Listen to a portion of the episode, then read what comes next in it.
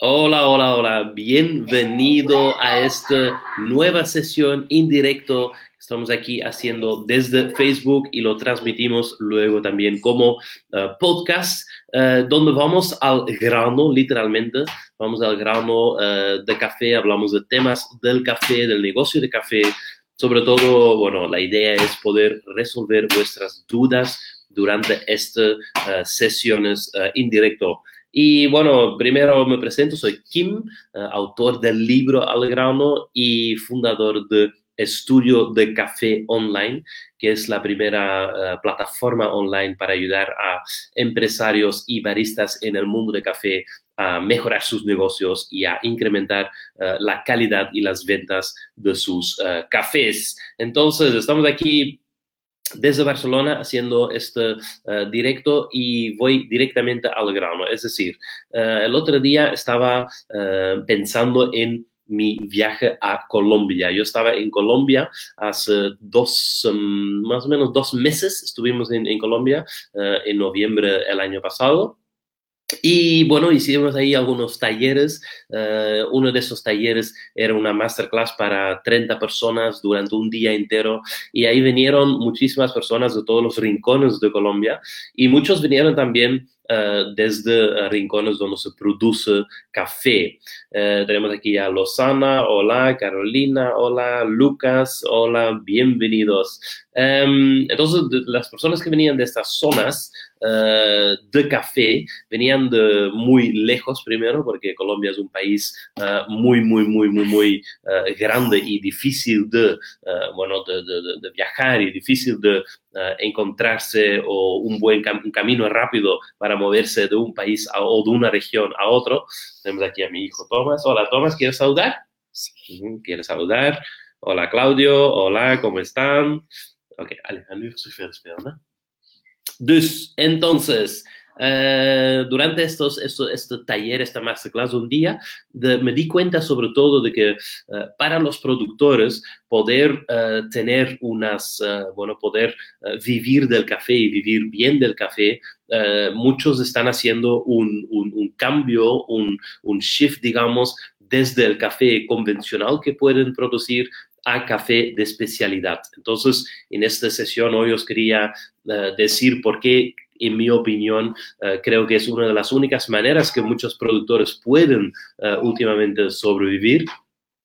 Porque realmente, eh, bueno, hay un tema en el mundo del café muy complejo que es el, el, precio que se pone a, un, a una libra de café. Una libra es, creo que 0,4 y algo kilos, ¿sí? es mm, para calcular fácil medio kilo, una libra eh, pero una libra de café está cotizado o el precio está marcado por lo que se llama la Bolsa de Nueva York y la Bolsa de Londres. Y al ser cotizado en bolsa, es decir, al ser tratado como un producto uh, commodity, un producto, uh, digamos, que te, tiene un valor mundialmente, digamos, fijado, al, tener este, este, bueno, fijación de precio, el problema que tiene el café es que y seguramente todos los productos de agricultura que cotizan en bolsa tendrán el mismo problema, pero sobre todo en el tema de café, es que la, la, producción de café o el coste que tienen los productores para poder producir una libra de café a veces supera eh, lo que es el precio que les, les pueden ofrecer según este valor de bolsa. Es decir, si el costo de, producir café es un dólar eh, para, por, por, libra, por ejemplo, y luego el precio de bolsa baja de un dólar la libra, significa que no pueden tener ninguna ganancia. Y el problema es que realmente para esos productores, sobre todo cuando son productores uh, pequeñas, um, no hay manera de sobrevivir de esta, de esta forma. ¿Cuál es entonces la manera de sobrevivir como productor uh, vendiendo cafés commodity o cafés comerciales?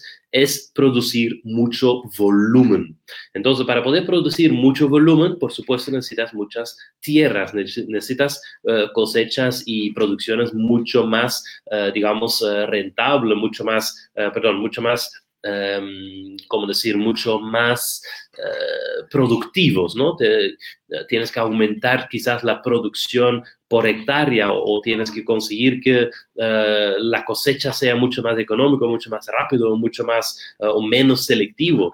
Pero la idea es la siguiente, cuando tú tienes una finca como productor y eres pequeño, y eso es mi, percepción, ¿eh? puedo equivocarme ahí, pero es un poco como yo veo este mercado de café. Pero si tú tienes una finca pequeña y produces, eh, no sé, tienes un par de hectáreas, ¿no? Para poder producir café. Y luego, a por ese café verde, te dan el precio de bolsa y el precio de bolsa está muy por debajo de lo que es eh, el precio de, eh, bueno, de, producción ¿no? para tú producir, la única manera es reducir los costes aumentando el volumen eh, y disminuyendo la calidad de café que tú entregas. Entonces, como para muchos pequeños productores, este no es una opción para poder competir con grandes cooperativas o con grandes, muchos, grandes productores, quizás incluso en otras partes del mundo, es decir, en Colombia la situación geográfica es, eh, es una y en Brasil, eh, por ejemplo, la, situación geográfica es otra. En Brasil pueden producir mucho más fácil cantidades gigantes y hacerlo más rentable porque la cosecha, por ejemplo, lo pueden hacer mecanizado esto en las fincas que yo por lo menos vi en Colombia es imposible. Si tienes inclinaciones de, montañas donde casi te tienes que agarrar con cuerdas, porque si no, eh, te caes de la, eh, de la montaña para cuando estás cosechando café. Y en Brasil, por ejemplo, los, los, terrenos son todos planos y pueden pasar con, eh, bueno, con maquinaria mucho más potente. En muchos casos. También hay otros casos en Brasil donde hay terrenos dentro del bosque, cultivos dentro del bosque, de una manera mucho más artesanal y sostenible, ¿no? Ecológicamente. Pero para poder competir en este mercado, realmente la única solución es ir a especialidad. Es decir, cuando tú eres pequeña, lo que tienes que hacer es, o lo que en mi opinión, como cualquier tipo de negocio, tiene que hacer, hay dos maneras para poder ganar dinero con un negocio. O vendes productos a gran escala o vendes productos a pequeña escala, pero mucho más exclusivos. Entonces, haces que esos productos eh, tengan mucho más valor agregado para que el cliente final pueda pagar mucho más por ese producto, porque tú estás vendiendo al final pequeñas cantidades y de esta manera puedes crear un negocio eh, sostenible. Eh, de la otra forma, cuando tú tienes una empresa quizás grande y con las eh, con las, digamos, eh, herramientas para poder producir mucho más y a mucho menos coste, de ahí tu negocio muy probable va a ser el café de volumen o el café de eh, comercial. ¿Vale? Eso no quiere decir que las empresas grandes no pueden producir café de especialidad, también lo van a poder, poder hacer, pero será una pequeña parte de su negocio. Su negocio grande será el café convencional o el café eh, comercial. Pero por eso quería reflexionar un poquito sobre esto, porque cuando tú tienes un negocio, una cafetería o una, como yo, por ejemplo, un negocio de formación, cuando tú, o por un lado, puedes vender muchísimos cafés, tienes una cafetería donde eh, hay muchísimo pasaje de gente, volumen de, de, de, de, personas que va, tráfico de personas que va pasando por tu negocio, o por otro lado tienes un negocio más pequeñito, más especializado, donde tú puedes dar un servicio más especializado y puedes cobrar un poquito más. Y este plus puede compensar lo que es, en mi opinión, eh, bueno, el hecho de que no puedes vender muchísimas cantidades. Entonces, tienes que mirar un poquito tu negocio de esta forma, como productor, como cafetería, eh, como tostador incluso. Si tú quieres ser un tostador grande, eh, bueno, de ahí tienes que ir por este gran volumen e intentar hacer competitivamente con el precio. Si tú quieres ser un tostador más pequeño, más de especialidad, bueno, de ahí no tienes que ser competitivo por el precio, pero más bien competitivo por la calidad. Y eso es lo que pasa en el mundo del café, en los productores de café, exactamente lo mismo. Entonces, eh, resumido, eh, la, la lógica de un mercado realmente es cuando eres o cuando quieres producir mucho volumen, tienes que eh, competir por precio con tu competencia y cuando tú quieres producir o puedes producir solamente poco volumen de producto o de negocio, eh, tienes que, eh, bueno, competir por lo que es calidad. De ahí sí puedes cobrar un poquito más, no tienes que preocuparte quizás tanto por lo que es el precio, pero sí tienes que, eso sí, tienes un trabajo mucho mayor en generar valor a tu mercado para que tu mercado perciba realmente que tu producto sea mejor. Entonces, esa es un poquito la reflexión que os quería hacer ahora eh, en, este, bueno, en esta sesión de hoy que somos lunes 7 de enero, uh, ha empezado nuestro año, hemos empezado uh, con nuevas ideas, nuevos conceptos uh, que vas a recibir dentro de muy poquito. Si no estás inscrito todavía en mi, en mi blog o en mi lista de, de correos, puedes ir a mi blog baristakim.es y ahí en el lateral puedes encontrar un apartado donde puedes dejar tu correo y te envío un PDF con los 10 mitos eh, sobre el café en la cafetería. Esto vale la pena leer porque realmente para muchas personas que quieren montar un negocio con café, uh, estos uh, mitos o estos errores a veces ¿no? que se cometen, bueno, de esta manera lo puedes evitar. Yo os voy a revelar cada uno de esos mitos. Y la idea es esta, que con estos podcasts, webinarios, vamos a resolver vuestras dudas. Entonces voy a mirar si aquí hay algún, alguien que ya ha escrito alguna duda. Bueno, tenemos aquí a Edison, dice saludos desde uh, Orellana, Ecuador, Amazonia, wow, en la Amazona. Muchas gracias por estar aquí, Edison. Uh, tenemos aquí Iván, saludos desde Mazatzal, Mazatlán, Mazatlán, Sinaloa. Wow, increíble sus nombres. Yo soy muy malo en, en pronunciarlos, pero bienvenido desde México. Luego tenemos aquí a Rosario desde Argentina, no, perdón, Leandro, que vive en Rosario, Argentina. Bienvenido, Leandro. Si tenéis cualquier duda, os lo puedo uh, resolver ahora mismo. Pero espero que os haya quedado uh, claro el hecho de que uh, competir por precio solamente puedes hacer cuando haces volumen, mucho volumen de negocio.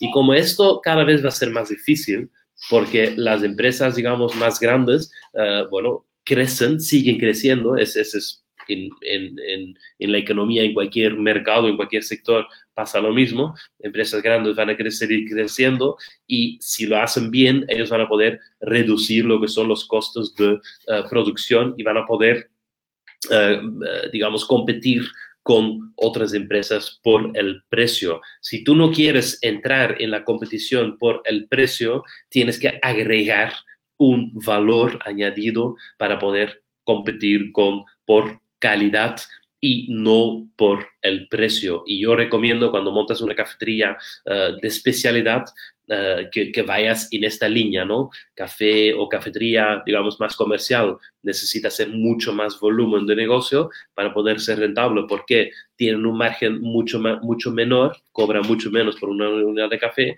y quizás cafés de especialidad, cafeterías pequeñas, tienen que, bueno, pueden ofrecer un servicio diferente y pueden también cobrar un poquito más uh, por este café. Saludos desde Perú, dice aquí Miguel Ángel un saludo. Ya en, en, Latinoamérica me imagino que ahora mismo será mediodía más o menos, aquí ya es noche, pero buenos días, buenas noches, buenas tardes uh, a todos los que estáis aquí. Uh, cualquier pregunta que podáis tener lo podéis dejar aquí y como vamos a estar aquí todos los días en directo uh, para resolver vuestras dudas, yo también, bueno, estaré respondiéndolos. Esta semana vamos a tener algunos invitados especiales en estas sesiones, entonces, uh, bueno, si quieres uh, no perder ninguna sesión de estos, conéctate con esta página de Facebook que se llama Barista Kim o entra en mi uh, blog baristakim.es o mi canal de YouTube, uh, creo que es YouTube barra Kim Barista o algo así. Pero poniéndolo en internet lo van a encontrar. Y si no has leído todavía el libro, aquí os dejo el enlace www.algrano.café y ahí puedes ver uh, para comprar el libro. Um, al que puedes ver aquí, no, aquí, el libro Al grano, uh, donde, bueno, vas a aprender cómo uh, comprar preparar y degustar un muy buen café. Y tenemos aquí una pregunta de Iván. Iván me dice, tal vez una duda, tal vez es muy simple, si almaceno mi café tostado en grano, ¿se puede conservar más sus propiedades que si está molido? Muy bien, Iván. Mira, de hecho, en la sesión hace dos días, entonces en mi canal de YouTube puedes reverlo.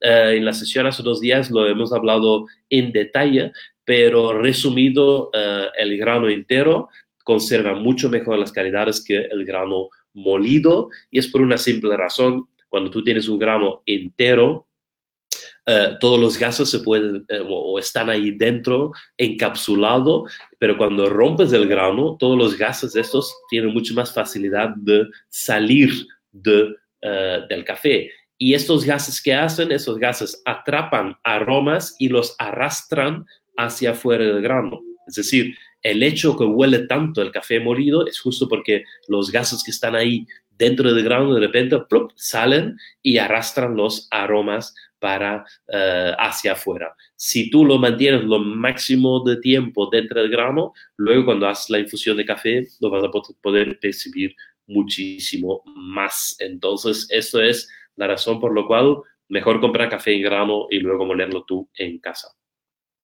Vamos a ver, tenemos aquí, espero Iván que he solucionado tu duda con esto.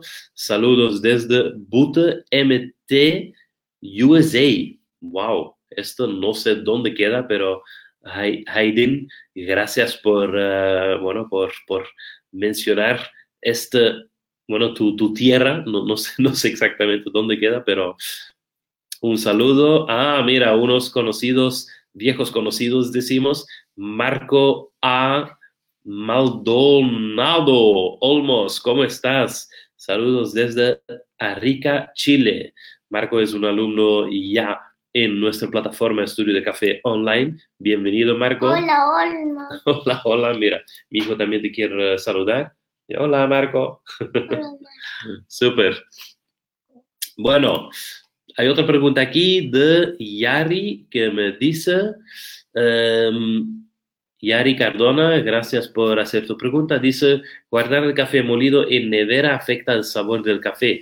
Em, yo diría que cuando tú tienes un, cuando, cuando vives, por ejemplo, en una zona donde hay mucho, em, mucho calor eh, por el día, eh, si lo guardas dentro de la nevera, por supuesto lo vas a poder mantener un poquito mejor que cuando lo guardas en, en tu, bueno, en, en, en, temperatura ambiente si es muy cálido. Pero el problema es que si, no sé si estás hablando de un negocio o de particular, pero si tienes un negocio, uh, el café lo vas a consumir, el paquete nuevo lo vas a consumir durante este mismo día o en máximo dos días, entonces no va a tener ese problema. Um, pero si tú tienes café en casa, quieres guardar café en casa, dice desde Puerto Rico, de ahí sí uh, puede ser interesante guardarlo herméticamente, bien cerrado, sellado en grano, ya lo hablamos antes, y luego sí lo puedes guardar dentro de una nevera uh, y luego lo sacas y bueno, sacas solamente los granos que necesitas para moler y guardas inmediatamente dentro de la nevera. Puede ser una buena opción.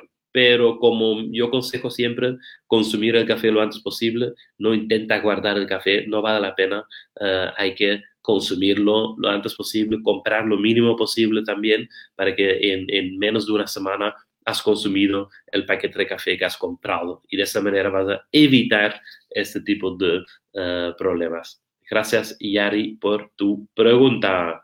Vamos a ver, tenemos otra pregunta aquí de Jules. Dice Jules García, Dice, saludos desde México, un fuerte abrazo, un molino de café para la casa que recomiendas. Mira, justo la sesión anterior, si estás en la página de Facebook, entra en mi página Barista Kim uh, en Facebook y ahí vas a ver abajo el, el vídeo que publicamos ahí, antes de ayer, habla exactamente con, uh, de esto. Entonces vamos a um, resolver esta duda durante este vídeo. Eh, vamos a ver, tenemos aquí, ton, ton, ton, Yari dice, no. Chris dice aquí, ¿cuál es el tema de hoy? Mira, el tema de hoy era la, la diferencia entre tener un negocio de uh, café comercial o un negocio de café de especialidad. Para productores, tener un negocio, o perdón, vender su café en el mercado comercial, si el productor es pequeño, es muy complejo de competir, porque sobre todo cuando los precios de la, de la bolsa están muy bajo, muy, muy, muy, muy bajo, es decir, eh, ellos van a tener que vender el café a precios eh, que, que, bueno, que, que, que, son más bajos que el precio de producción a veces, ¿no? El costo de producción. Entonces, es decir, que en este, esta, cuando pasa esto, estos productores están obligados a o a juntarse con otros productores o con cooperativas que luego eh, pueden vender el café masivamente, pero será café eh, comercial, o, y eso es lo que muchos están haciendo, y me di cuenta en Colombia sobre todo cuando estaban hablando, es crear productos de especialidad, productos que no compiten por el precio, pero que compiten por la calidad. Menos cantidad o menos producción, pero mucho más calidad y por eso puedes también aumentar este precio. Y yo creo que esta es una de las únicas salidas eh, que muchos productores tienen, el café de especialidad. Por eso también creo tanto en que tenemos que conseguir que haya más cafeterías de especialidad, porque al final las cafeterías de especialidad consiguen o demandan a los tostadores para comprar mejores cafés, cafés de especialidad y cafés con más valor, es decir, que luego también este valor llega hacia el productor, esa es la sostenibilidad total, que algún día vamos a hablar eh, más en detalle, pero es muy importante que este valor agregado también llega a este productor que hace que tienes una mejor calidad de eh, café. Pero creo realmente que cuanto más cafeterías de especialidad uh, se monta, más crece este mercado y más podemos impactar también uh, bueno, la, el, el, el, inicio de la cadena, ¿no? que son los productores. Y también más podemos impactar con esas cafeterías lo que es el final de la cadena de café, que son los consumidores. Estos dos, el productor y el consumidor, hoy en día no está valorando lo suficiente uh, su, su, café o el café en general, ni el productor está recibiendo el dinero que necesita para poder seguir creciendo. No digo todos, hay muchas empresas que siguen o que viven muy bien de esto, pero yo hablo de los pequeñitos que lo tienen más difícil, que están más alejados, que quizás no llegan a vender a ellos mismos el café. Entonces ellos necesitan um, ya, que el mercado de café sea mucho más sostenible y ellos necesitan cambiar a café de especialidad para agregar un valor que luego nosotros también aquí en los países uh, consumidores lo vamos a pagar. Esta es al final la clave, que el consumidor final también quiera pagar por una mejor uh, calidad. Este es un poco lo que Uh, sí, quería resumir con este uh, podcast, con esta sesión en directo hoy. Espero que os haya gustado. Si tenéis más dudas, nos vemos en otra sesión.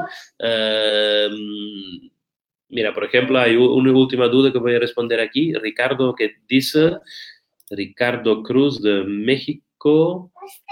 Uy, déjame ver, lo voy a poner aquí. Sí. ¿Cuántos gramos de café recomiendas para un espresso correcto? Mira, es muy fácil uh, decir, pero difícil de hacer, ¿sí? Yo lo que puedo decir es que el espresso lleva entre 7 y 10 gramos de café por cada Entonces puede ser 8, puede ser 9, puede ser 10, puede ser incluso un poquito más, un poquito menos, pero no hay ninguna, digamos, ninguna regla que dice que este gramaje va a ser mejor. El gramaje que utilizas en tu, para tu expreso va a depender de qué tipo de máquina expreso tienes. Si hablas de una máquina expreso de casa, quizás no entra esta cantidad, pero necesitas poner más o menos. Si hablas de una máquina expreso profesional de un determinado tipo, quizás la, cantidad ideal uh, son, uh, bueno, no sé, 11 gramos o son uh, 7 y medio gramos, o 8 o 10, ¿sí? No hay una cantidad ideal para hacer un espresso. Tienes que saber la máquina que tienes tú disponible, el, el casillo o la, can, la, canesta que tú tienes disponible dentro de tu...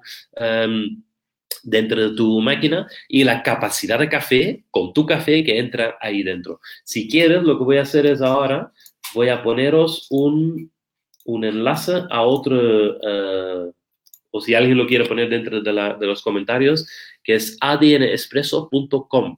Ahí puedes ver uh, un, taller en directo, uh, bueno, en directo, era en directo, ahora es grabado, pero un taller virtual donde tú puedes eh, resolver estos tipos de dudas sobre el expreso. Entonces, entra en adnespresso.com y ahí vas a poder eh, resolver esos tipos de dudas.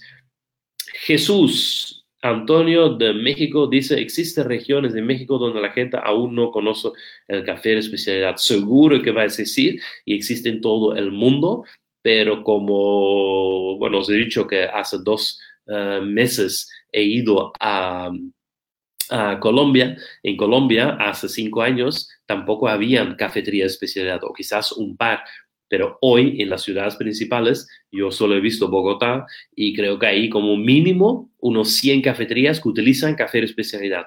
Esto es un crecimiento increíble en los últimos cinco años. Pero dentro de poco, vamos, pocos días vamos a hablar sobre esto, eh, el café de especialidad en países como, por ejemplo, Colombia, eh, con personas que viven ahí y vamos a resolver esos tipos de dudas. Muchísimas gracias por esta pregunta, Jesús o por esta, o por esta uh, anotación, digamos. gracias a todos. Gracias ADN Expreso. Ah, mira, Ricardo lo ha escrito, pero eh, se ha equivocado en algunos, algunas letras. Yo lo voy a poner aquí, ADN, es adnexpreso.com. Ese sería, Ricardo, el, enlace. Si quieres, ponlo de nuevo porque yo intento ponerlo aquí, pero no me está funcionando. Vamos a ver.